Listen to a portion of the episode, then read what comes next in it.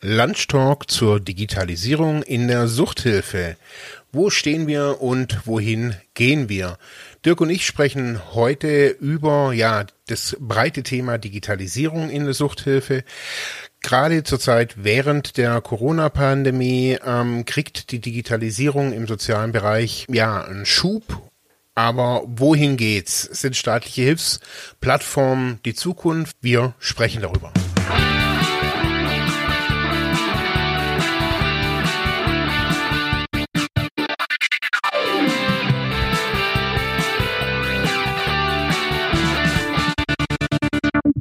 Hallo bei unserem Lunch Talk. Schön, dass ihr dabei seid. Ähm, mein Name ist der Kratz und auf der anderen Seite da, nee, da, nee, da, Ja. da ist der Marc. Hallo. Hallo, hallo. Auch von mir. Ja, wir sind ja Host vom, äh, vom Podcast Freiheit ohne Druck und äh, jetzt ähm, ja, haben wir heute eine neue eine neue Live-Folge für euch und äh, haben das auch integriert in das Digitalfestival des Paritätischen Gesamtverbandes. Hoffentlich haben wir darüber auch so ein paar ZuschauerInnen. Das wird uns super freuen. Ja, und wir haben euch jetzt quasi so eine Stunde mitgebracht, in der wir äh, über das Thema Digitalisierung in der Suchthilfe sprechen wollen. Ähm, das ist ja ein sehr präsentes Thema, auch bei uns im Podcast schon immer gewesen. Und der Marc und ich haben in den letzten zwei Tagen, beziehungsweise genauer gesagt gestern, äh, heute ist ja der, für alle, die das im Podcast hören, heute ist Mittwoch der fünfte. Äh, und ähm, gestern am Dienstag, dem vierten fünften, haben wir beim digitalen FDR-Kongress diesen Vortrag auch schon mal gehalten. Das heißt, äh, so eine kleine Standortbestimmung zur Digital Digitalisierung in der Suchthilfe. Und ja, dabei wollen wir euch jetzt nochmal mitnehmen, jetzt in der größeren Community oder jetzt hier nochmal auf Facebook äh, und auf YouTube und natürlich bei uns im Podcast äh, und dabei auch äh, ja so ein paar Feedbacks von gestern so einpflegen, einfließen lassen. Und das jetzt, wie gesagt, als Lunch Talk ähm, lehnt euch zurück, ähm, hört auch ein bisschen zu und vor allem diskutiert mit. Das würde uns super freuen. Äh, schreibt uns gerne, wir lesen dann die Kommentare mit und binden die gerne ein, also dass wir hier auch ein bisschen interaktiv in die Diskussion kommen. So. so. Genau. Sollen wir uns noch ganz So, kurz ja, vorstellen? ja, genau. Ähm, ganz kurz, äh, für die, die uns noch nicht kennen, äh, mein Name ist Marc Hasselbach, ich bin Sozialarbeiter und Geschäftsführer von der Unkonvention UG in Ravensburg. Ich betreibe die Seite digitale soziale Arbeit.de und mache jetzt seit ja, über zwei Jahren mit dem Dirk zusammen den Podcast Freiheit ohne Druck.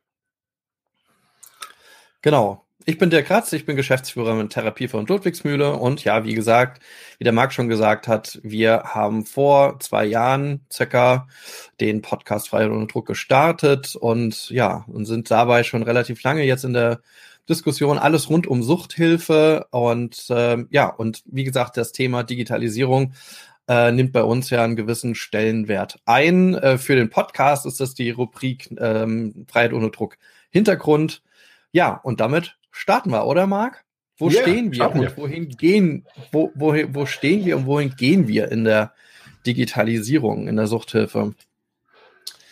Ja, ähm, damit sind wir gestern auch in Vortrag gestartet mit einem Bild. Äh, und zwar ist eine sehr ja, genervte Person, kann man sagen, oder eine, eine Person, die ja ähm, vielleicht auch einen kleinen Weinkrampf hat, äh, abgebildet. Ja, und äh, äh, wir haben da gestern gesagt, vielleicht ist das ein kleines Symbolbild, gerade was die Suchthilfe angeht. Jedenfalls geht's mir in einer leitenden Position oder auch auf Verband, Verbandsebene immer wieder so, äh, dass gerade dieses Thema Digitalisierung jetzt seit, ich meine auch, seit zwei Jahren, zweieinhalb, noch gar nicht so lange, äh, ziemlich weit hochgerutscht ist auf der Agenda sowohl politisch als auch organisatorisch. Äh, nicht zuletzt im vorletzten Jahr ja noch, also noch vor der Pandemie auch noch ähm, ja länderübergreifende ja Fortbildung, Weiterbildung begonnen haben, Projekte, ähm, beispielsweise digitale Lotsen ähm, ähm, oder ja mehrere Fördermittel ähm, bereitgestellt wurden, bei den Wohlfahrtsverbänden ja ganz allgemein auch Projekte gestartet sind, äh, wo Mittel hingeflossen sind. Der Paritätische hat da ja äh, diese Initiative äh, gleich im Netz aufgebaut und die Online-Scouts und äh, ja, weswegen dieses Digitalfestival jetzt im Moment auch nur möglich ist. Und das macht mega Spaß, das zu sehen. Auf der anderen Seite ist es natürlich ein immenser Druck, im System, muss man sagen. Und ähm, man wird von allen Seiten irgendwie befeuert, gerade auch noch mit der Pandemie im Rücken, die das auch noch zusätzlich natürlich äh, ja dynamisiert hat. Ähm, wie berate ich online, äh, wenn keine Kontakte vor Ort in der Beratungsstelle möglich sind und und und. Und äh, ja, und äh, ich oder wir haben irgendwie den Eindruck, äh, dass es da ja ganz schön rums im System. Ähm, aber äh, ja, irgendwie alle irgendwie feststecken, oder wie würdest du das sagen, Marc? Ja, also ich merke so ein, ähm, ich finde das Bild oder auch der Satz neben dran nah genervt. Ähm, ich finde das trifft oftmals. So was ich so jetzt in, in den letzten, auch vor Corona, schon in den letzten drei Jahren, würde ich jetzt einfach mal so sagen, wenn ich mit irgendeinem Thema aus äh, der Digitalisierung ähm, ankam, waren die meisten genervt oder haben vor Corona auf jeden Fall gesagt, hm, hat jetzt keine Priorität, weil man es ja vielleicht auch noch gar nicht so für sich so erschlossen hatte. Jetzt durch Corona und so diesen Drang, ähm, man muss sich wieder irgendwie treffen oder man möchte sich treffen, ähm, sei es Videokonferenzen, egal was es auch ist, so ähm, alles wird digital oder muss digital gemacht werden. Abläufe werden auf einmal so über Nacht digital. Und da merke ich schon, dass es so eine so eine genervte Stimmung teilweise ist so. Ähm, auch Überforderung höre ich so oftmals so raus, aber also so bei allem, wo, wo, ich gerade so bei Corona immer wieder höre, ähm, dass, dass die Leute sich natürlich wieder real treffen wollen, merke ich aber auch, dass sie so ein bisschen überdrüssig sind mit äh, diesem ganzen Digitalisierungsthema. Also so ist mein, mein Eindruck. Ja. Und das liegt vielleicht auch daran, wenn wir auf die nächste Folie gehen, ähm, ja, dass der aktuelle Stand, ähm, wenn man da versucht, mal so eine Standortbestimmung zu machen, dass es, dass es teilweise recht schwer ist, äh, das richtig zu packen. Und da haben wir jetzt ein Symbolbild gewählt, nämlich ein Eisberg, ähm, der ja ja, dass, dass er immer wieder bemüht wird, so ein Symbolbild, aber in diesem Falle halt auch aus, aus meiner Sicht halt sehr passend ist, weil man sieht, vielleicht aus einer Perspektive Organisation, also jetzt gehen wir mal Suchthilfeorganisation ähm, in diese Perspektive ein, ähm, man, man sieht einen gewissen Teil, was man digitalisieren könnte oder hat einen bestimmten Fokus, aber das Thema, ähm, je mehr man dran geht, ist halt weitaus tiefer. Das heißt, unter der Wasseroberfläche oder im Bereich, den man nicht so wirklich ähm, hinter, hinterblickt, äh, da liegt noch jede Menge an Themen. Und äh, das habe ich immer wieder in Diskussionen gemerkt, dass das am Ende dann auch ja zu so einer Art ja Problem wird, weil man irgendwie von in der Diskussion vom Hundertsten ins Tausende kommt und es total schwer ist, sich auf einen Aspekt in diesem großen Begriff Digitalisierung, diesen komplexen Begriff ähm, irgendwie zu konzentrieren. Und ähm, ja, wo fängt man an beispielsweise? Ne? Wenn man beispielsweise sich das Thema Online-Beratung jetzt einfach mal nimmt, und das ist ja nur ein Mini-Aspekt äh, von dem, was alles möglich ist, dann kommt man dahin, ähm, naja, Datenschutz, hab, haben wir alles ähm, berücksichtigt? Haben wir überhaupt alle eine entsprechende, ähm, die entsprechende Ausstattung vor Ort? Haben wir ähm, haben wir ähm, alle Mitarbeiter geschult zu diesem Thema. Und ähm, dann geht's noch weiter Richtung Organisationsentwicklung. Wie implementiere ich das denn bei mir? Dann komme ich sowas wie agiles Management, wie implementieren wir Projekte, ja, sehr viel, was aus der IT irgendwie übernommen wird. Und man merkt, es entwickelt sich so eine Art Rattenschwanz aus nur einem Aspekt, äh, den man am Ende gar nicht so wirklich mehr fassen kann. Und man steht am Ende einfach da und denkt, oh Gott, wo soll ich denn jetzt anfangen? Jedenfalls ja. so mein Blick. Ja, und also ich glaube so, dass, ähm, also das nehme ich, genau das nehme ich auch wahr. Ähm, vielleicht noch so als Ergänzung, dass es oftmals noch so um, um Mitarbeiterfortbildung geht. Also so Lernplattform klingt dann immer wieder so im, im Hintergrund noch an. Und es ist so, jetzt wird auf einmal so alles digitalisiert oder so. Man, man sieht so, okay, was mache ich alles? Okay, das alles soll digitalisiert werden. Und ähm, ja, ich glaube, man muss halt irgendwann mal für sich auch so eine Entscheidung treffen, so, okay, was ist, was, was passt da für uns? Äh, was, was steht eigentlich bei uns an? Also bevor man jetzt da irgendwie groß Organisationsentwicklung betreibt, ähm, muss man, glaube ich, sich auch erstmal hinsetzen zu gucken, was haben wir denn alles? Wo wollen wir hin, auch als, als, als Team? Also ob das jetzt ein kleines oder auch ein großes Team ist.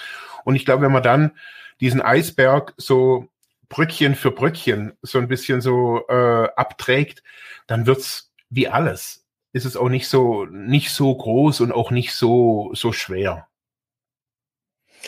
Ja, ähm, die Unsicherheit, die da auch so ein bisschen rauskommt, ist, dass halt sehr viel angestoßen wurde und äh, ich das Gefühl habe, dass ähm, weder die Klientinnen noch die Fachkräfte in der Suchthilfe so wirklich bisher abgeholt wurden. Also es gab jetzt halt, ähm, wie ich eben angesprochen habe, schon diese Fortbildung digitale Lotsen, sei auch ist auch gar nichts erstmal zu kritisieren an dem Projekt. Auf der anderen Seite hat es aus meiner Sicht erstmal nur, und das nur in Anführungszeichen, einen Problembereich aufgerissen. Da sind noch keine Lösungen passiert, sondern es hat sensibilisiert und vielleicht ist das auch schon eine richtig große Leistung, die an der Stelle ähm, erbracht wurde. Aber am Ende standen da jetzt nicht wirklich Lösungen. Jedenfalls habe ich das jetzt nicht so ähm, selber erfahren als jemand, der da teilgenommen hat, sondern man hat eher mal mitgekriegt, wie weit ähm, teilweise die Suchthilfe doch noch ja hinten dran steckt, überhaupt die Voraussetzungen, das Denken oder auch ähm, ja so eine Idee oder Innovationen zu erkennen, wo ich sie dann relativ vielleicht auch einfach einführen könnte.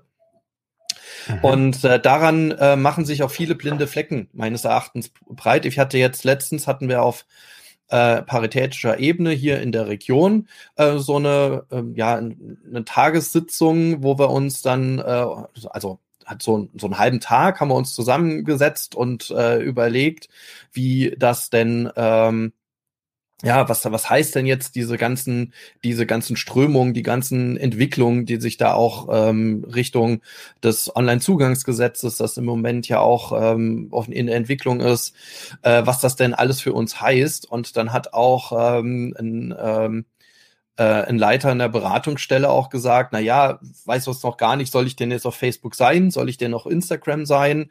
Jetzt sagen alle, ich soll auf TikTok, ja, und dann macht man schon den Themenbereich Social Media auf und die große mhm. Frage, wen oder was sollte dann dort präsent sein? Und da ja. ist auch einfach, ja, also es, man, man, man, man, man steht wie so vor so einem Berg und weiß einfach gar nicht, wo man hingehen soll. Und ich glaube, da hat es schon was gebracht zu sagen, nee, niemand sagt ganz grundsätzlich, dass das so sein muss, sondern es ist eine Entscheidung der einzelnen Organisation, ob man das möchte und kann. Genau. Also ich glaube auch, ähm, dass wenn man sich das alles so vergegenwärtigt, so um, um was kann das alles so gehen und klar, die Suchthilfe mag da hinterher sein, ähm, aber ich glaube so, dass also so erlebe ich das, wenn sich eine Organisation so ein bisschen auf den Weg macht, dass die Ängste relativ schnell weg sind und auch die Unsicherheiten und auch, selbst auch die, die, die blinden Flecken. Und man dann versteht, dass das Internet nicht Social Media ist und Social Media äh, nicht die ganze Welt darstellt. Und dann kann man sich so meines Erachtens auch, auch so hinbegeben und, und wie du sagst, auch nach Lösungen suchen. Zu, zu, also bei sich selber oder bei der Organisation hinzugucken und, und zu sagen, okay, ähm, was wollen wir entwickeln? Also vielleicht auch erstmal die, so kommen in den letzten Jahren ganz viele Anfragen immer wieder bei mir an, ähm, die gar nicht wissen, was sollen sie mit diesem ganzen Digitalisierungsthema überhaupt anfangen. Und da gebe ich immer so als, als Grund, also gerade so als, als Kommunikationsgrund, was wollen Sie der Welt mitteilen. Also den Eltern, den Kindern, der Zielgruppe. Was ist ihre Botschaft? Und es reicht oftmals ja schon als Anfangspunkt zu sagen, okay, hey, was haben wir eigentlich für eine, für eine Message? Was, was wollen wir da irgendwie so erzählen? Um mal in dieses ganze Segment da so ein bisschen reinzukommen. Genau. Naja, und es stellt sich einfach aus dieser Vermessung dieses Eisberges dann die Frage, ja, warum ist es denn so schwer, ähm, da irgendwie voranzukommen? Denn das ist so auch von unserem Symbolbild ausgehend die Frage, die sich irgendwie stellt. Ähm, ja, wie, wieso ist es denn so schwer, da irgendwie auf den Punkt zu kommen? Ähm, ich glaube, die Folie ist gerade nicht eingeblendet, Marc. Oh, ja. Sorry. Genau. Ja, also von dem Eisberg ausgehend, ja, warum, warum ist es denn so schwer? Und ich habe einfach mal so zwei Fragen mitgebracht. Also, was heißt so schwer? So schwer irgendwie da vom Fleck zu kommen ähm, oder da einfach eine Richtung zu finden. Und äh, was äh, ich, äh, also jetzt nur zwei Aspekte da mal rausgegriffen. Ähm, das erste ist, ich erlebe immer wieder mit, dass äh, man sehr viel über Tools diskutiert. Also welches Tool benutze ich wann und wie und warum und sollte ich das nutzen? Ist das datengeschützt? Ist das nicht? Und gibt es das nicht auch in datengeschützt? Wie teuer ist das? Wann kann ich das kaufen oder soll ich es nicht kaufen? Gibt es da Alternativen zu? Das ist eine wichtige Diskussion, aber das ist eine Diskussion eigentlich für diejenigen, die schon Tools einsetzen, also die sich schon auf was festgelegt haben oder schon damit ein bisschen Erfahrung gemacht haben. Ein bisschen ist die, die, die Toolfrage auch so ein Experimentierraum ähm, auch hier haben die Online-Scouts äh, wirklich eine gute Arbeit geleistet mit so einem Webzeugkoffer. Den können wir, glaube ich, auch mal nochmal verlinken, beziehungsweise der Marc hat dazu auch nochmal ein Video gemacht sogar in seinem Kanal, Digitale Soziale ja. Arbeit. Das können wir sogar auch mal nochmal verlinken irgendwann. Äh, auf jeden Fall, das sind ja auch interessante Geschichten, weil die Tools sind einfach da, aber die verändern sich auch andauernd. Also im Grunde muss man auch da so ein bisschen dranbleiben. Und die Frage, die aber da hinten dran steht, ist, was will ich denn eigentlich machen? Das heißt, ähm, ich brauche erstmal eine Idee, ähm, wie ich meine Dienstleistung oder meinen Prozess in der Organisation oder was auch immer ähm, überhaupt digitalisieren möchte. Also möchte ich da was haben? Und das ist keine Frage darin, was nutze ich dann am Ende? Weil die Frage stellt sich, wenn dann erst als zweites oder vielleicht sogar als drittes, weil als erstes ist erstmal die Entscheidung, was möchte ich denn tun? Und ähm, das zweite ist dann, ja, wie setze ich es denn um? Also habe ich denn Mitarbeitende dazu? Äh, wer macht es? In, in, welcher Zeit? Oder muss ich das von außen einkaufen? Oder, ne? Also, das sind erstmal ganz andere Fragen und die sich eigentlich primär auf die Entwicklung der Organisation beziehen. Ähm, und wenn man das geklärt hat, dann kann man natürlich auch in die Tool-Diskussion kommen. Und äh, ganz abgesehen also unabhängig davon kann man natürlich Tools ausprobieren. Also erstmal so ein kleine Experimentierräume irgendwie bei sich schaffen. Aber das, das finde ich nochmal einfach wichtig, weil ähm, in dieser Toolfrage hängen sich total viele Organisationen auf, habe ich das Gefühl. Ja. Also sehe ich, seh ich definitiv auch so, ja. Und, und äh, ich habe auch das Gefühl, ähm, immer wieder, also so, so ein Feedback, ähm, dass wenn mal ein also geben Sie mir ein Tool und dann mache ich das. So, und dann setze ich das alles ein. So, also die, die, die Frage ist von hinten einfach dann an der Stelle dann beantwortet. Ähm, und aber selbst wenn es jetzt quasi ein Tool, das total datensicher ist, ähm, das äh, vielleicht sogar kostenfrei ist, dass ich total simpel ein äh, einsetzen kann, jetzt beispielsweise für eine Online-Beratung, Videochat oder what, was auch immer, ähm, dieses Tool, Klammer auf, dieses Tool gibt es nicht, Klammer zu. Äh, es, alle Tools haben ihre Vor- und Nachteile. Ähm, aber ähm, selbst wenn es das gäbe, ist, hat das eine heutzutage so eine geringe Halbwertszeit, äh, dass ständig Updates kommen, dass sich äh, die Datenschutzvereinbarungen verändern oder die Datenschutzklauseln verändern.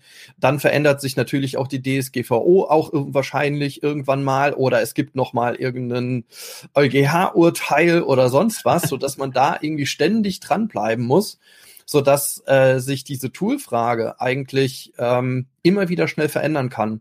Also am besten hat man es ja mit, mit Zoom und Teams und Microsoft Teams und mit dieser Privacy Shield Frage 2020 irgendwie auch gesehen, wie schnell eigentlich Tools von, die könnt ihr super nutzen, zu, nee, lieber nicht nutzen, verändern. Ja.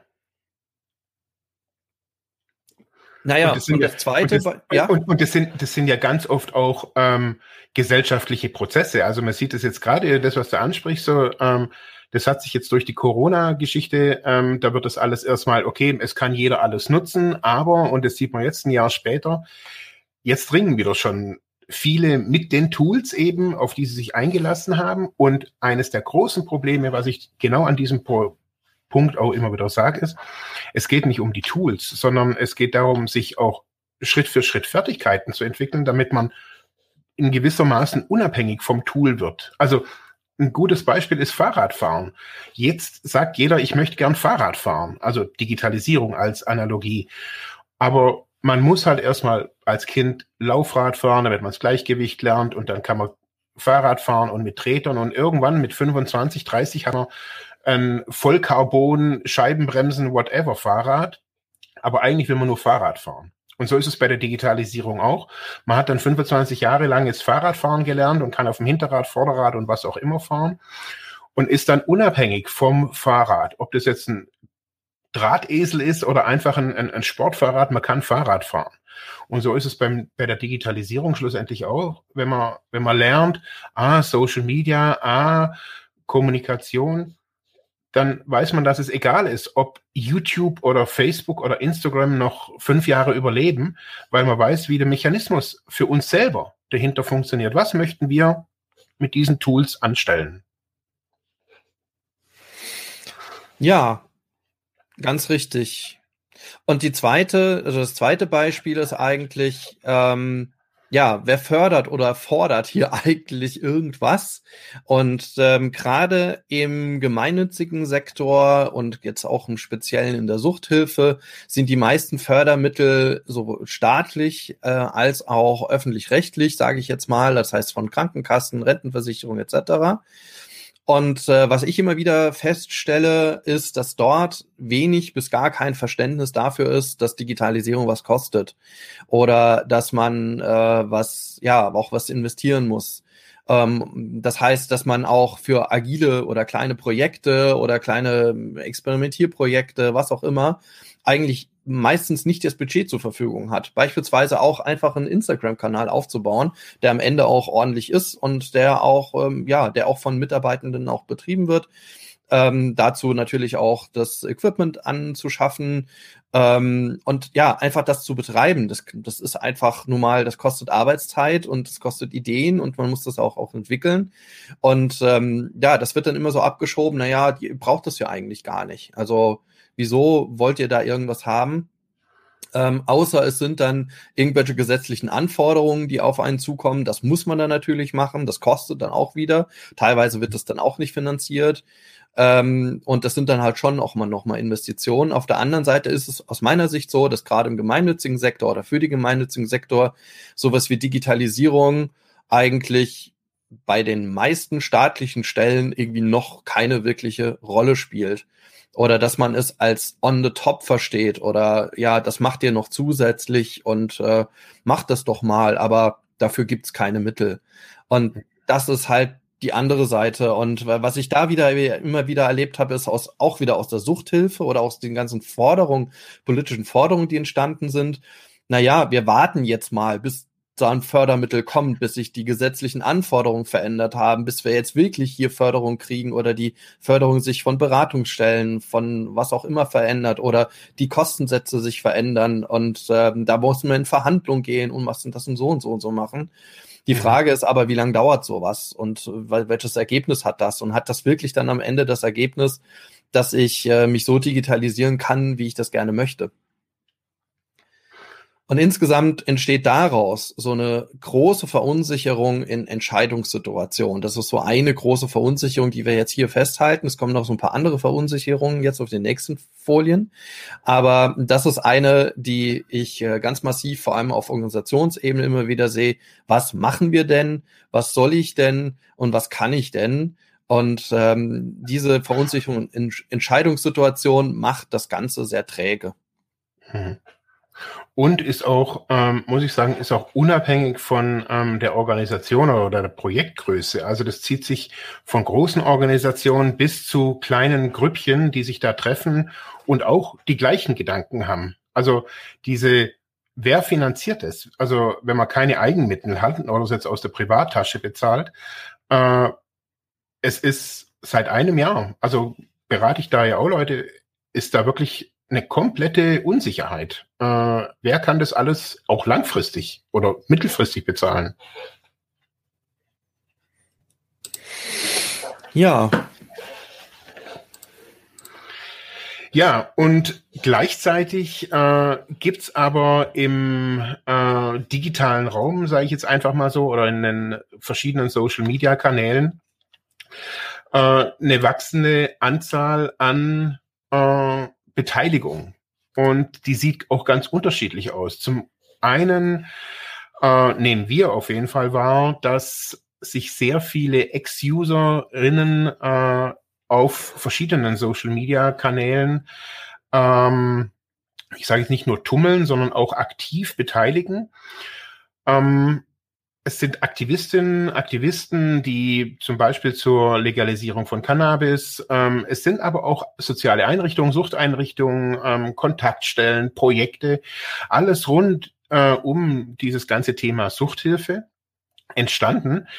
Und da merke ich so oder merken wir, dass da ähm, eine sehr lebendige Art äh, entstanden ist, sich da auszutauschen. Und da ist immer Augenhöhe spürbar. Also man merkt es so, dass ähm, die Ex-User ähm, oder Leute, die auch noch aktiv konsumieren, ähm, dass sie sich da zusammenfinden und nach Lösungen ähm, teilweise auch für ihre individuellen ähm, Situationen gerade irgendwie suchen, dass da Austausch gibt und aber auch so eine Art informellen Austausch sozusagen. Also bei uns ist es gerade viel im, im Hintergrund von Instagram, also in dem Chatbereich, dass sich da jetzt viele zusammengeschlossen haben und es ist wirklich äh, querbeet, also von, von allen, die in der Suchthilfe so ein bisschen aktiv sind. Ähm, da werden verschiedene, auch Events werden da kommuniziert. Also wenn wieder irgendein Tag für irgendwas ist, ähm, dass es dann auch alle mitkriegen, verschiedene Aktionen äh, mitmachen. Äh, und das Tolle daran ist, es ist jetzt nicht nur bei Instagram, sondern es ist wirklich ähm, auf allen Plattformen anzufinden. Es gibt verschiedene, wie es äh, hier auf den Folien steht, es gibt verschiedene Online-Selbsthilfe-Angebote, also haben wir jetzt auch im Podcast schon mal eins vorgestellt. Es gibt ähm, so das MOG Online Selbsthilfegruppe. Ähm, es gibt aber auch ähm, Livestreams. Also nicht nur so, wie wir das jetzt hier machen, sondern es gibt Instagram Livestreams von Usern für User oder Ex-User. Ähm, und nicht nur irgendwie zu den sozialverträglichen Zeiten, sondern auch abends um 10, nachts um 12. Ähm, die machen lange Livestreams, da wird äh, kein Blatt vor den Mund genommen. Ähm, es ist alles super transparent.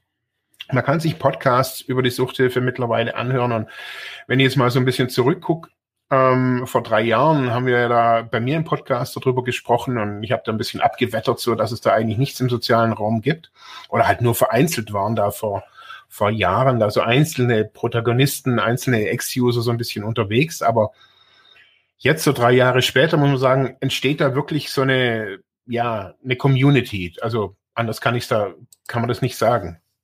Aber ein großen Punkt ist immer, oder ein großer Punkt ist auf jeden Fall ähm, die Verunsicherung über die eigene Rolle im, im digitalen Raum. Also wenn ich jetzt Ex-User bin oder Ex-Userin bin, ähm, was für eine Rolle habe ich da? Also darf ich da quasi ein Suchthilfeprodukt zum Beispiel verkaufen? Darf ich da sowas wie Tipps geben? äh, von mein, basierend auf meinem eigenen Lebenslauf oder mache ich da schon psychologische Beratung?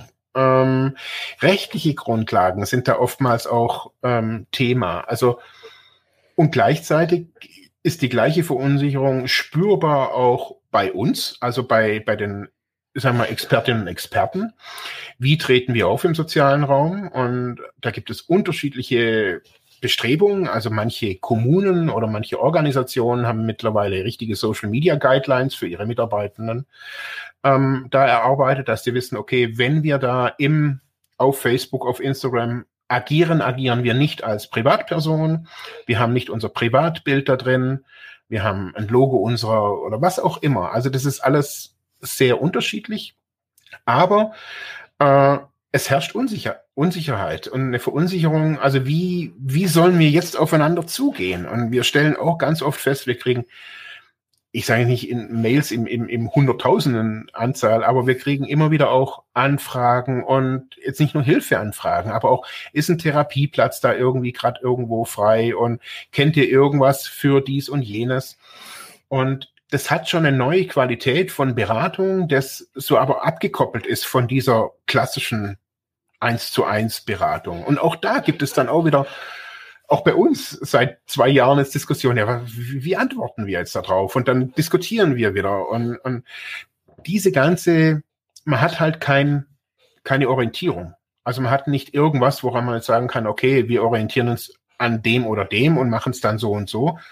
Das ist ein neuer, ein neues Feld und ähm, das ist spürbar, dass da ja noch viel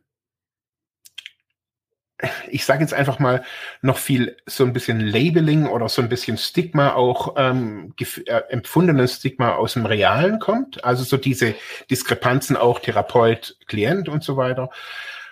Alles spielt da rein. Und äh, im digitalen Raum löst sich's manchmal so ein bisschen auf. Da wird man dann schnell per Du und alles ist bla bla bla. Und doch kristallisiert sich dann, dann wieder, ja, es ist wachsend. Und darum haben wir das auch so gesagt, so dass ähm, man in diesen in diesen Communities, also so, das ist ja austauschbar, ob das jetzt Suchthilfe ist, aber in diesen Communities kann ich nicht einfach nur aufkreuzen und mit der Kompetenzfahne winken und ich werde dann irgendwie äh, respektiert. Da muss man dabei sein und das ist wie in jeder anderen Community auch, ähm, wie in jeder anderen Gemeinschaft auch. Äh, dass man da dabei sein muss, sich aktiv einbringen muss. Und das merken wir auch, wenn wir mal viel außenrum haben und wenig Aktivität in, dieser, in diesen Gruppen haben, dann ist auch wenig Aktivität bei uns. Also das ist ein Geben und Nehmen und das, so wie der Dirk das sagt, das muss man natürlich auch als Organisation, wenn man dann, das ist Manpower oder Womanpower, Zeit äh, und schlussendlich am Ende des Tages natürlich Geld, wo, wo man da rein investiert. Ja, also man muss jetzt sagen, ich finde es auch ganz fantastisch eigentlich, das, was sich da jetzt so entwickelt hat.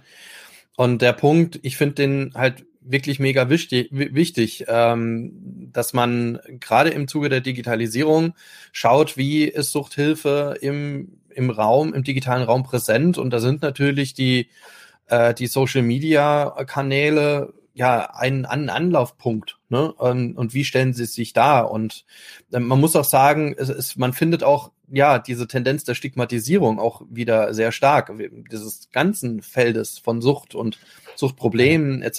Ne? Also dass äh, dass man äh, teilweise auch wegen irgendwelchen Posts möglicherweise gesperrt wird, obwohl die irgendwie gar nicht illegal sind, sondern man über seine Suchtgeschichte zum Beispiel redet ähm, so dass dann auch dort äh, ja man irgendwie ausgeblendet wird oder die Gefahr da ist. Und ja, also ich finde auch, also dieses Suchen nach Rolle, wenn ich dort als Einrichtung präsent bin mit einem Insta-Account, was poste ich, ähm, wie, wie äh, poste ich, wie gehe ich auf andere zu, ähm, verträgt sich quasi da, äh, was weiß ich, dieses, das ähm, ja, dieser Kanal eines, eines Ex-Users oder einer Ex-Userin dann auch mit uns als, als, äh, als Suchthilfeorganisation und auch umgekehrt. Also will ich denn mit so einer Suchthilfeorganisation überhaupt zusammenarbeiten? Ja, als, oder will ich da eher so meinen Kanal irgendwie aufbauen und sage, na ja, die, die verfolgen nicht so wirklich meine, genaue Zielrichtung sind wir vielleicht ein bisschen zu verkopft oder haben das Konzept gefällt mir nicht oder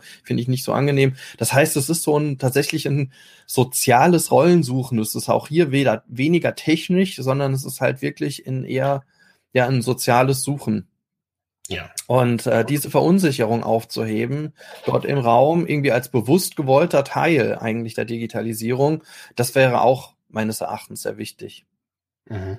Ja, und besonders sehen wir das ja auch in der Sucht Selbsthilfe, also was äh, hier auch äh, in der Digitalisierung, äh, während der Digitalisierung für Verunsicherung entstanden sind. Und da kannst du ja einiges von erzählen, Marc. Genau. Ähm, also ich war, muss ganz kurz vielleicht erzählen, ähm, wieso ich was darüber erzählen kann. Ähm, vor einem Jahr kam die Paritätische Akademie Süd, ähm, die Fortbildungsakademie vom, äh, von der Parität, vom Paritätischen auf mich zu und die wussten, dass ich mit Selbsthilfe schon ein bisschen äh, in Kontakt bin und haben dann relativ schnell so ein kleines Seminarkonzept entwickelt, 90 Minuten, so ein Rundumblick, ähm, Videokonferenzen, Messenger-Systeme.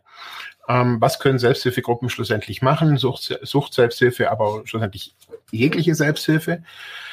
Ähm, dieses Seminar habe ich jetzt äh, etliche Male durchgeführt und ein, ja, oder es gab immer wieder verschiedene Punkte, äh, die wir da diskutiert haben, die aber wieder, wiederkehrend waren. Und ein großer Punkt war, ähm, als ich gefragt habe, wie ist denn der Bedarf bei Ihnen in der Gruppe? Also wollen sich die Leute überhaupt online treffen? Also wenn ich so gehört habe, das Durchschnittsalter ist eher, naja, bei 65 oder 70 ähm, Durchschnitt.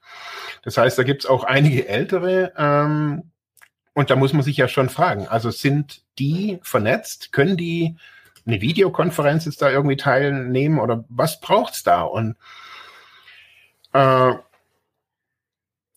ich habe so gemerkt, so dass, dass bei jedem Stein, den ich so angeregt habe oder bei jeder Frage, die ich gestellt habe, es tausend neue Steine gab und, und die Leute auch mal mit ihren, auch mit ihrer, ja, mit ihrem Mangel an, an, an Medienkompetenz natürlich konfrontiert waren. Also, dass sie einfach über zum Beispiel Datenschutz, also was passiert mit meinen Daten, Privatsphäre, eigentlich nichts wissen oder fast nichts wissen oder das, was sie wissen, wissen sie halt aus irgendwie aus der Tageszeitung oder ich habe mal gehört oder mein Enkel hat gesagt.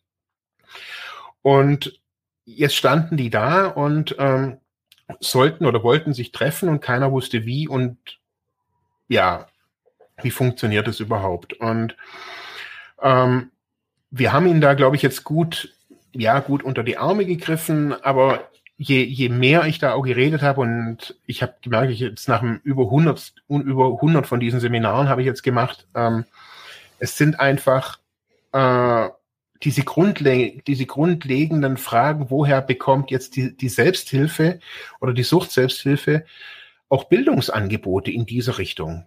Also die können jetzt nicht zugreifen auf irgendeinen Bildungsserver von, vom Land, ähm, die können, sind anders organisiert. Woher gibt es jetzt da Bildungsangebote in der Richtung? Und äh, wieder neue Unsicherheit. Also es war Unsicherheit bei den, bei den Fachkräften, die wiederum mit den Selbsthilfegruppen in Kontakt standen. Also niemand konnte irgendwen beraten. Und das war für mich auch, teilweise waren die wirklich Viele waren verzweifelt, also weil, weil das auch, so wie ich, Selbsthilfe als einen wirklichen einen, einen Grundstein des Gesundungsprozesses erleben und nicht einfach nur zum Kaffee trinken und sich ab und zu mal treffen, so ein bisschen socialisen, sondern wirklich als ein wesentlicher Bestandteil. Und im Weiteren kam natürlich raus, dass viele gar keine Endgeräte haben. Also, oder wenn sie die Geräte haben, also manche haben dann jetzt auch während Corona haben sich ein iPad oder sonst irgendwas gekauft oder und waren dann mit dem überfordert. Und äh, es ging schon los, einen Link zu klicken. Also, weil die gar nicht wussten, wo sollen die jetzt, die, was, was passiert mit diesem Link? Die wussten teilweise nicht mal, was ist Link. Äh, und dann haben die, also ich hatte eine, die hat bei vier, bei viermal im gleichen Seminar mitgemacht und hat viermal angerufen. Und ich habe gesagt, das bringt nichts, wenn Sie immer nur anrufen. Sie müssen es sehen. Und das war natürlich, das ist Frust. Und so starten die. Und so ist eine ganz große, oder die Masse, würde ich jetzt mal sagen, ist da jetzt in diese, durch diese Corona-Zeit frustriert, ohne sich zu treffen. Und ich habe jetzt erst vor einer Woche wieder ein Seminar gehabt. Ein Jahr oder über ein Jahr später haben die sich immer noch nicht getroffen die überlegen jetzt, ja, wie könnte man sich jetzt online treffen? Und dann denke ich mir, hä? Mhm. Also was haben die denn jetzt ein Jahr gemacht? Aber die fragen sich, die, die, die fragen sich auch in den Leitungsebenen, ja, wer soll es bezahlen? Wer macht die, die Schulungen? Also für, für, für die Mitarbeitenden, wer macht die, wer, wer bringt uns das alles bei? Und das sind ganz kreative Lösungen teilweise auch entstanden. Also, dass die, gerade die, die ähm, Selbsthilfe-Kontaktstellen waren da meines Erachtens wirklich super kreativ, ähm, die dann teilweise Treffen draußen gemacht haben mit einem starken Beamer, ähm, dass die, also dass die dann so wirklich ein, also Schritt für Schritt den Leuten gezeigt haben, das ist das Tablet, hier ist ein Webbrowser, hier muss man draufklicken, hier sind die Zugangsdaten, hier ist das Mikrofon, hier ist die Kamera, weil das wussten die alles gar nicht. Die wussten nicht, wo ist die Kamera, weil die das noch nie gebraucht haben. Und mhm. Ja, ich merke so, dass dich diese Verunsicherung, du hast ja gerade vorhin schon gesagt, wirklich durchgezogen hat. So, und für mich war das teilweise auch ein bisschen schmerzlich zu sehen, ähm, weil die, ich habe so gemerkt, sie wussten nicht mal, wo, in welche Richtung sie rufen sollen. Also so nach Hilfe. Weil sie haben in Richtung der Kontaktstelle gerufen und die Kontaktstelle hat auch gesagt, also wir haben auch keine Ahnung. Ähm, machen wir es gemeinsam. Und das ist das so, der Konsens jetzt unter dem, was in der Suchtselbsthilfe oder in der, in der Selbsthilfe so ablief. Wir machen es gemeinsam, war, glaube ich, so der durchgängige Satz. Ähm, jeder hat voneinander gelernt, wer kann es bezahlen, ähm, wo gibt es Gelder her. Also als am Anfang zum Beispiel aus der, in der Selbsthilfe klar war, die Gelder kommen von der Krankenkasse. Da gibt es ähm, Projektförderungen und Pauschalförderungen.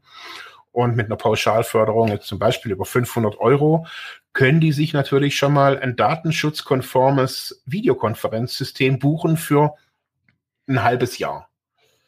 Ähm, oder jetzt hier in Ravensburg, ähm, da haben die wirklich Tablets angeschafft für die Leute, die gar nichts haben und machen jetzt dann auch Schulungen da. Also wie nutzen die die Tablets, damit die da auch teilhaben können? Die haben jetzt Telefonkonferenzen gemacht und so weiter, aber man sieht, es ist so, ob das jetzt in der Organisation ist oder ob das jetzt auch in der, in der Sucht-Selbsthilfe ist, es ist das Gleiche. Nur, dass jetzt hier jetzt so in der, in der Sucht-Selbsthilfe äh, gemerkt so, dass äh, Anfang 2020 ein bisschen Panik war und auch wirklich Resignation.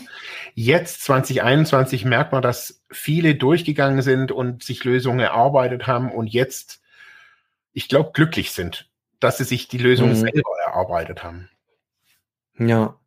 Ja, da muss man ja sehen, ähm, also deine Erfahrungen, die äh, schweben ja auch äh, überall im Raum und gestern ja auch nach dem äh, nach dem Vortrag haben wir ja auch diese, dieses Feedback bekommen, auch aus einer Beratungsstelle. Ja, wie motivieren werden denn da? Ne? Wie bekommen wir die Leute denn?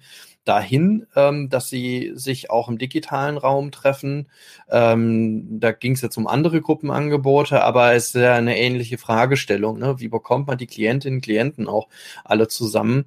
ähm, um am Ende die halt wirklich äh, ja auch in einem Gruppenangebot, auch in Pandemiezeiten oder auch ja bei, bei räumlich verteilten Beratungsstellen oder weiten Anreisewegen, was auch immer. Das waren ja immer die Probleme, die immer im, im Raum da waren. Ne? Es gibt ein Angebot und dafür muss ich ewig weit fahren, wie man das vielleicht auch über den digitalen Raum ähm, verbessern kann.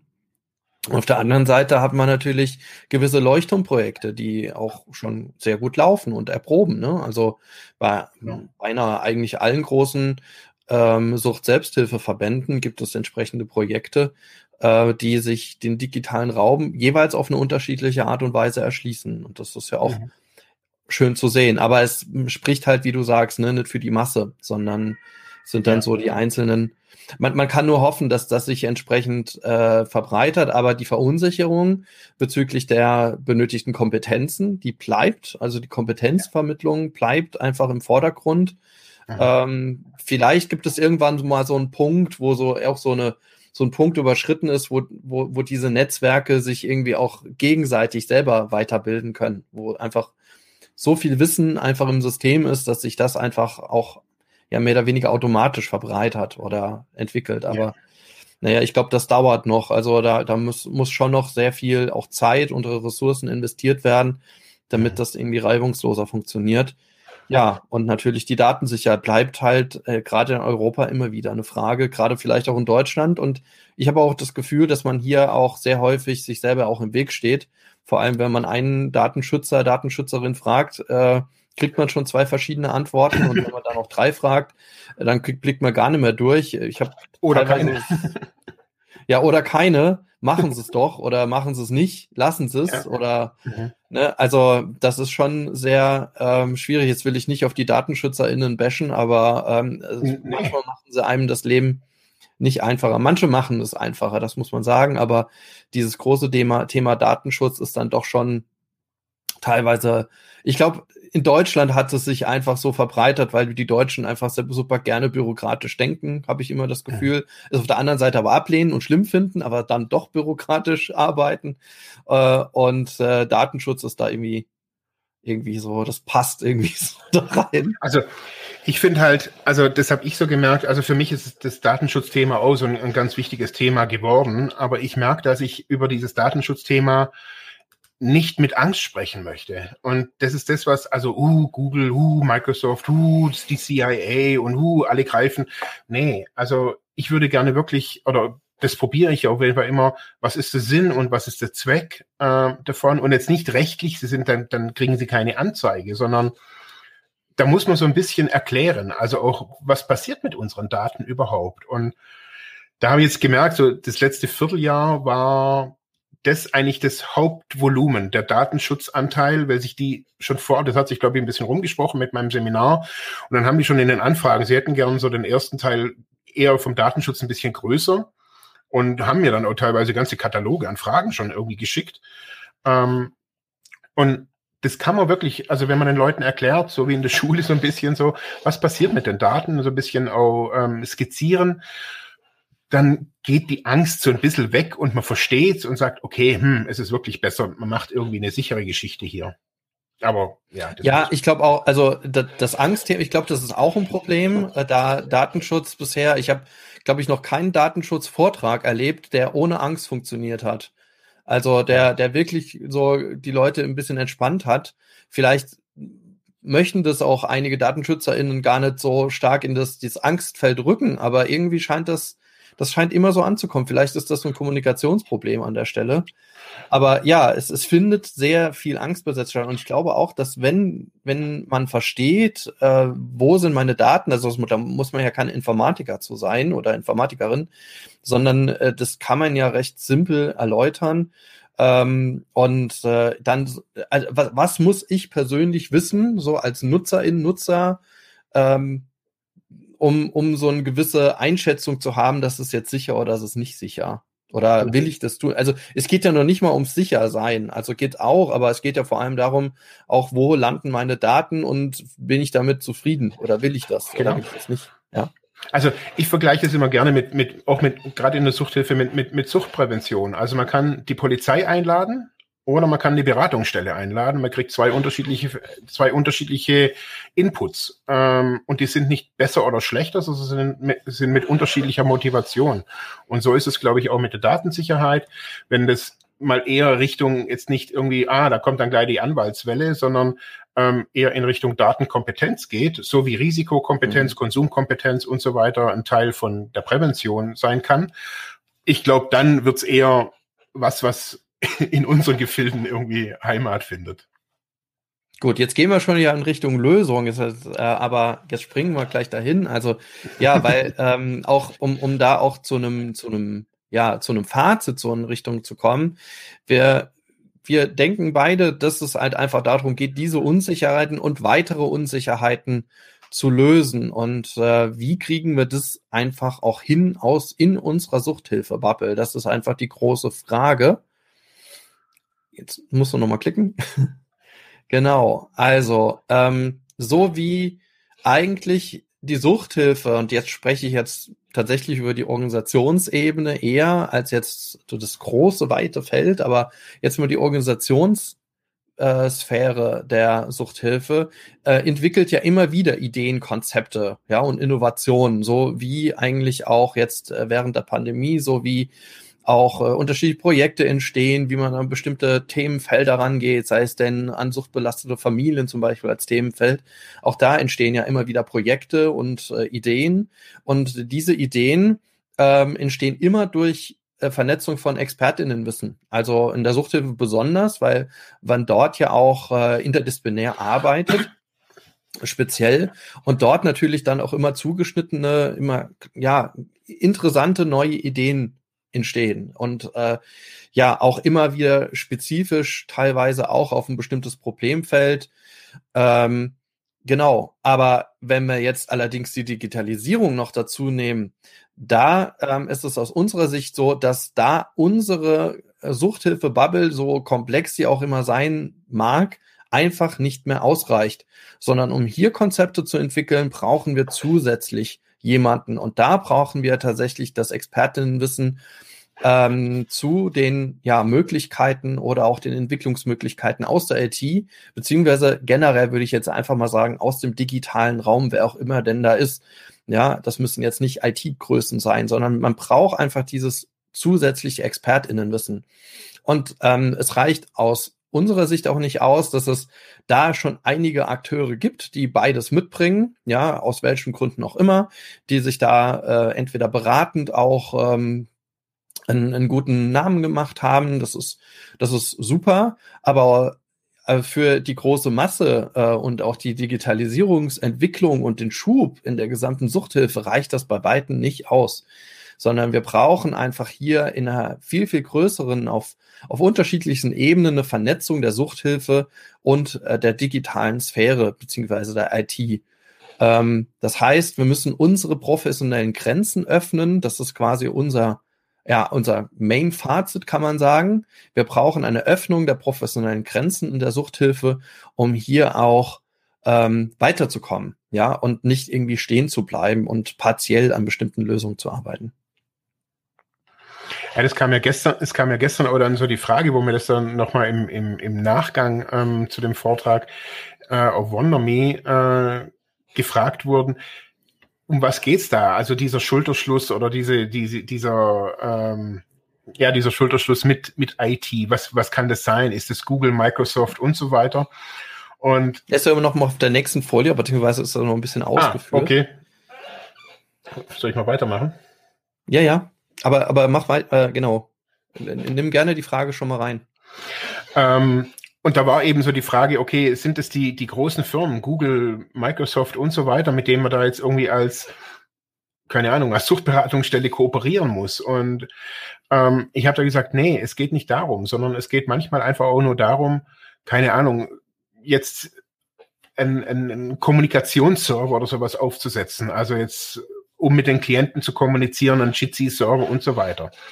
Und äh, oder irgendeine andere Technologie, dass man die einfach, man hat es gesehen, man möchte das, aber man hat keine Programmierkenntnisse. Und dafür braucht man einfach dann einen Programmierer oder einen Entwickler oder man hat eine App gesehen und sagt, hey, sowas möchte ich auch und, und oder möchten wir auch haben und das kann man halt nicht. Und da kann man halt auch nicht einfach nur den, den Praktikanten irgendwie fragen, bloß weil der fünf Handys hat, ähm, sondern da braucht man ein, ein fundiertes System und ähm, auch eine auch eine, eine Organisation, die da quasi bereit ist, mit der Suchthilfe auch in, auch in Kontakt zu kommen.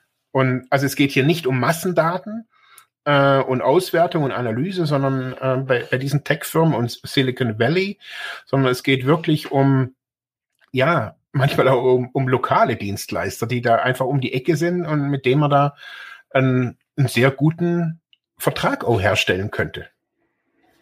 Ja, wobei Vertrag, das klingt für mich schon zu stark, ja. Äh, starr. Also, ähm, wo es mir vor allem darum geht, ist zu sagen, ähm, öffnet hier ähm, öffnet euch für neue Kooperationsmöglichkeiten. Ähm, und tatsächlich meint es natürlich auch die Tech-Giganten irgendwie, also aber nicht jetzt dadurch, dass man sagt, na ja, wir äh, müssen unbedingt mit denen, mit Facebook jetzt zusammenarbeiten und jetzt eine Suchthilfelösung haben. Das, das meine ich jetzt nicht. Aber gerade da haben wir zum Beispiel gar keine AnsprechpartnerInnen, wenn es darum geht, dass äh, wenn irgendeine Einrichtung oder irgendein Projekt oder was auch immer auf Facebook aktiv ist, dass bestimmte Beiträge einfach vom Algorithmus rausgefiltert werden oder bestimmte Werbung nicht geschaltet werden kann, weil sie irgendwie gefiltert wird und weil dann auf einmal der, es ist uns jetzt auch schon ein paar Mal passiert, weil dann auf auf einmal der, ähm, der Account gesperrt wird. Und dann kann man gar nichts mehr bewerben. Also mhm. wir wollten Anfang des Jahres einfach unsere äh, unsere ähm, Bildungswoche wollten wir, glaube ich, bewerben. Mhm. Und dann wurde zuerst auf einmal unser Account gesperrt, wo ich ja denke, da steht, da steht weder was zu Sucht noch sonst irgendwie was drin. Kann natürlich ein einfacher Fehler sein, aber dann muss man sich auch durch den Support wählen und kriegt da niemanden und sonst was. Und ähm, da könnte man ja einfach die Frage stellen, wie sichtbar ist denn Suchthilfe? Mit was ist Suchthilfe sichtbar? Warum kommt es denn zu Fehlern, wenn man in, sich in diesem Netzwerk äh, Facebook rumtreiben will? Und dass man auf dieser Ebene erstmal miteinander irgendwie ins Gespräch kommt, ohne da jetzt schon irgendwelche Verträge zu haben. Das ist jetzt ein Beispiel. Oder ähm, ja, dann geht's weiter dahin, was ich auch schon mitbekommen habe. Es gibt unglaublich viele kleine Startup-Ideen, die auch immer wieder natürlich in der so sozialen Sphäre stattfinden, äh, die sich Ideen machen über Chatlösungen, äh, sowas wie ein so eine Art Nottelefon, ähm, aber das sind dann meistens keine Akteure, die originär irgendwie aus der sozialen Arbeit oder aus der Suchthilfe oder sonst wo kommen. Das ist jetzt erstmal gar nicht so schlimm. Auf der anderen Seite aber merkt man dann doch an der bestimmten Stelle, dass die auf einmal ähm, auf der, äh, im, im sozialen Raum oder auch in der sozialen Arbeit äh, Diskurse führen oder sich vor Probleme stellen, die eigentlich seit Jahren irgendwie in der sozialen Arbeit bekannt sind und für die es auch irgendwie Lösungen gibt. Das heißt, sind beispielsweise Entstigmatisierungen oder oder äh, Pro Problemlöse ähm, Gespräche äh, oder Gesprächstechniken oder was auch immer. Und äh, das müssen die sich irgendwie dieses Expertenwissen auch irgendwo hernehmen. Und da ist natürlich dann wiederum, jetzt sage ich jetzt, die Suchthilfe auch natürlich hat Expertenwissen jede Menge, äh, die an der Stelle einfach auch das, das zusammengelegt werden könnten, so, so dass gemeinsame irgendwie Innovationen entstehen können, gemeinsame Entwicklungen. Ähm, auf der anderen Seite merkt man auch ähm, bei jedenfalls bei den Startups, die ich jetzt mal kennengelernt habe, dass dort eigentlich auch gar kein, ja, dass, dass, dass, dass nicht wirklich das sozialwirtschaftliche Verständnis da ist, dass da ein ganz anderes Wording vorherrscht, dass man ja vielleicht auch Akteure hat, die eher aus der Wirtschaft kommen, die eher in, in der Wirtschaft oder in Wirtschafts ähm, in, in Wirtschaftsorganisationsaufbau denken, äh, wie man Marketing gestalten sollte und wie auch immer. Ja, und ähm, teilweise auch dann merken, dass so Marketing einfach in, in der sozialen Arbeit nicht funktioniert. Ähm, das sind dann alles so, so Punkte, die einfach äh, meines Erachtens sehr dafür sprechen, ähm, auf einer freien Bühne, vielleicht auch im digitalen Raum, hier Kooperationen anzugehen, zu entwickeln, weiter voranzutreiben, Projekte zu entwickeln, vielleicht auch neue Finanzierungsmöglichkeiten zu finden, die dem gemeinnützigen Sektor verschlossen sind, die aber vielleicht der IT offen stehen oder im Tech oder wem auch immer. Ja, ähm, also ich glaube, es gibt sehr viel zu gewinnen an der Stelle. Äh, was ich immer nur allerdings, wenn das so bleibt, wie es im Moment ist, dass man beispielsweise die IT eher als Dienstleister versteht. Also immer nur eher sagt, wir werfen Geld auf euch, damit ihr was entwickelt, ähm, dann bleibt es dabei und es entsteht kein wirklicher Diskurs und es entsteht im schlimmsten Falle auch nur eine Lösung, ähm, eine, ein Produkt, ein sogenanntes Produkt, das eine Halbwertszeit von zwei Jahren hat und dann eingestellt wird und man unglaublich viel Geld verbraten hat als genau. Organisation. Äh, also diese Arbeitsbündnisse, die brauchen wir eigentlich und die sehe ich so jedenfalls nicht in der Masse. Und ich glaube, dass, dass man da sehr, sehr, sehr viel von gewinnen kann. Entweder als einzelne Organisation, als Verband, als Suchthilfeverband ähm, oder vielleicht auch als Community. Und nicht zuletzt, das Letzte ist natürlich dann auch daraus, dass die politische Kommunikation und zu den Leistungsträgern und auch äh, zu den staatlichen Stellen damit auch nochmal eine gewisse andere werden kann ne, weil man ein ganz anderes, äh, ja, nochmal eine ganz andere Schlagkraft hat, weil man ähm, beispielsweise ja auch mit mit äh, netzpolitischen Verbänden sich auch zusammentut und da über bestimmte Datenschutzfragen einfach auch diskutiert und im System auch diskutiert. Ähm, ähm, beispielsweise jetzt nur mal genannt im Chaos Computer Club, ja, also solche ja. und und auch dort auch bestimmte Arbeitsbündnisse auf politischer Ebene sucht. Und am Ende muss dann natürlich auch, gerade bei so bei staatlich finanzierten oder öffentlich-rechtlichen finanzierten Projekten, Beratungsstellen, Maßnahmen, Einrichtungen, muss natürlich der, der Staat dann auch mitziehen und darf Digitalisierungsprozesse einfach nicht mehr als nice to have verstehen, sondern muss es zur Regelförderung machen. Aber bis das soweit kommt, hm, ich weiß nicht, ob wir so lange noch warten können.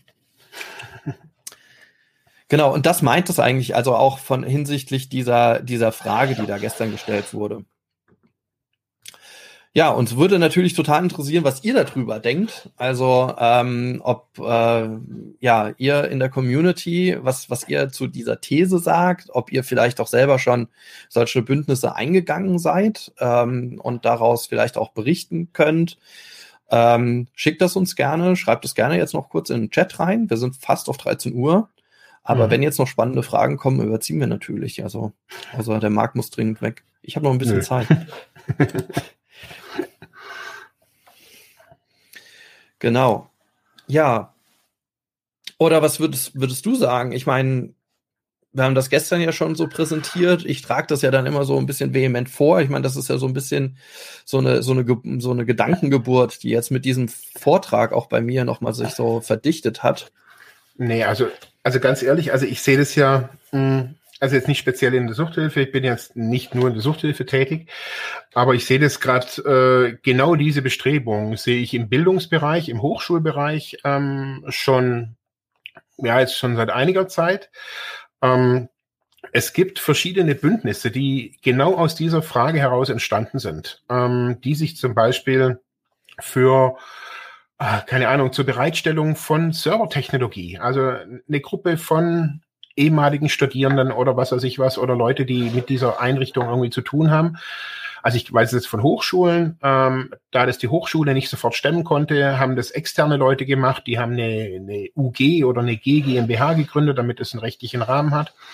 Und die sind jetzt spezialisiert für den Bildungshochschulbereich Pipapo in der Region und machen quasi genau das, was, was du gerade gesagt hast. Die, die, die, die klären auf über Datenschutz, was passiert mit den ganzen Sachen, über, auch über Technologie, ähm, auch über zukünftige Geschichten. Also ich sehe bei diesen ganzen Bündnissen sehe ich auch immer Workshop-Angebote. Ist total interessant. Also das gibt es schon und ich glaube, man muss da einfach so die Fühler ausstrecken, zu gucken, okay, was wäre da ja für uns auch passend. Also das muss ja auch nicht immer gleich so ein großes Bündnis sein. Man kann sich ja auch einfach mal also es gibt fast in jeder größeren Stadt in Deutschland ähm, gibt es sogenannte Freifunkgruppen. Ich weiß nicht, ob das ähm, jemandem was mhm. sagt. Das sind so Gruppen, die sich ähm, für freies WLAN in der Stadt einsetzen.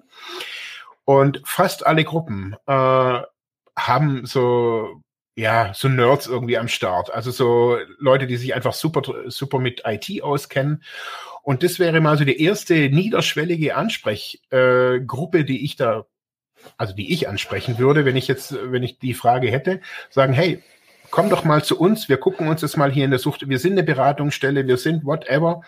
Ähm, was können wir da tun? Was ist möglich? Und ganz informell mal sich bei so einem, bei so, bei so einer Gruppe melden. Also so, das ist so meine Erfahrung. Ich glaube, so den, den Mut zu haben, erstmal zu gehen, zu sagen, hey, wir, wir machen das jetzt mal.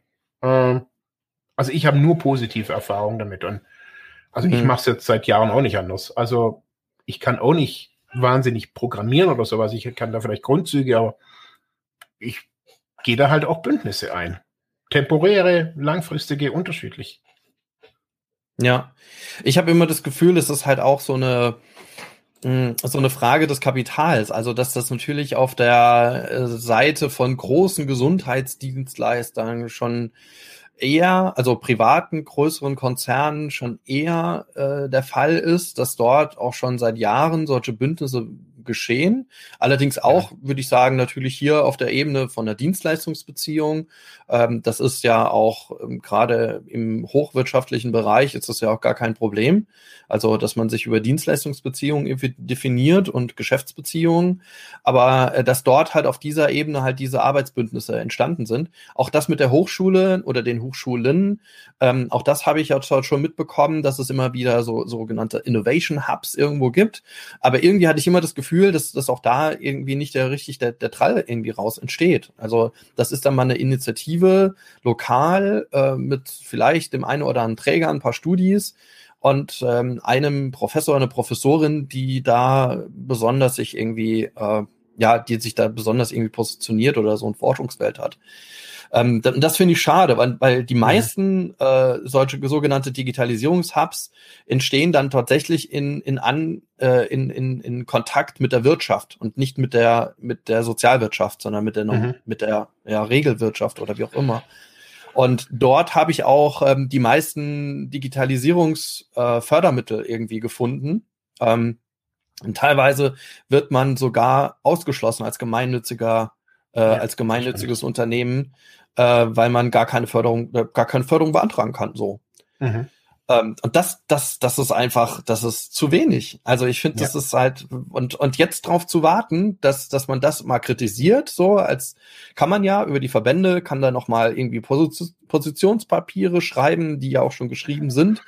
und appellieren und äh, ja, und dann darauf zu warten, dass da die große Förderlinie kommt, das passiert, glaube ich, nicht. Also so solche kleinen Pflänzchen wie dieses äh, Bundesprojekt Digitale Lotsen, das ist ja schon mal ein toller Anfang, aber ähm, wir dürfen uns jetzt nicht in die Projektitis verirren. Und ich habe so ein bisschen, ich bin mittlerweile so ein bisschen staatsmüde geworden, muss ich sagen. Ähm, weil der Staat in sehr langen Prozessen denkt und in sehr ja, sehr behäbig ist und mhm. sich auch politisch immer wieder sehr, sehr schwer tut, gerade was solche, äh, also auch nicht digital denkt. Also gerade was, was solche ja. Initiativen, Projekte irgendwie angeht. Ja, das stimmt, ja.